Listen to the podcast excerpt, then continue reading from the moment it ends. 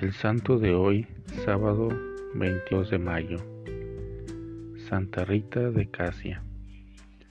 Nació en 1381 junto a Casia, su segunda patria, en la hermosa Umbría, tierra de santos, Benito Escolástica, Francisco, Clara, Ángela, Gabriel. Santa Rita pertenece a esa insigne pléyade de mujeres que pasaron por todos los estados, fue un modelo extraordinario de esposa, de madre, de viuda y de monja.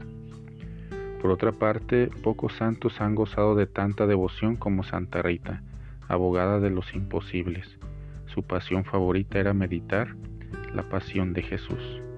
Se casa con Pablo Fernando de su aldea natal. Fue un verdadero martirio. Rita acepta su papel, callar, sufrir, rezar su bondad y paciencia logran la conversión de su esposo. Nacen dos gemelos que le llenan de alegría.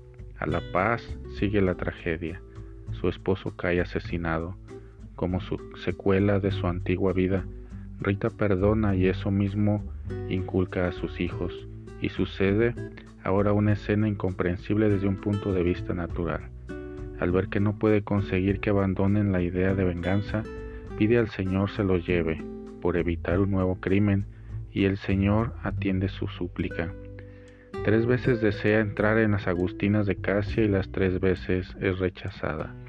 Por fin, con un prodigio que parece arrancado de las florecillas, se le aparecen San Juan Bautista, San Agustín y San Nicolás de Tolentino, y en voladas es introducida en el monasterio. Es admitida, hace la profesión ese mismo año en 1417 y allí pasa 40 años, solo para Dios.